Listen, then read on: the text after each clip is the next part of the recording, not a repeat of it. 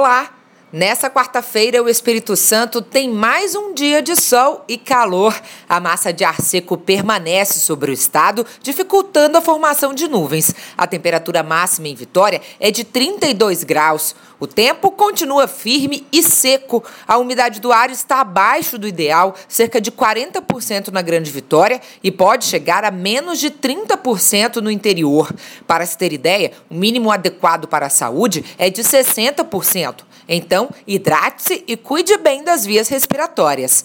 Para ficar por dentro das informações sobre o tempo em todo o estado, fique ligado na programação da TV Vitória e da Rádio Jovem Pan. Até amanhã!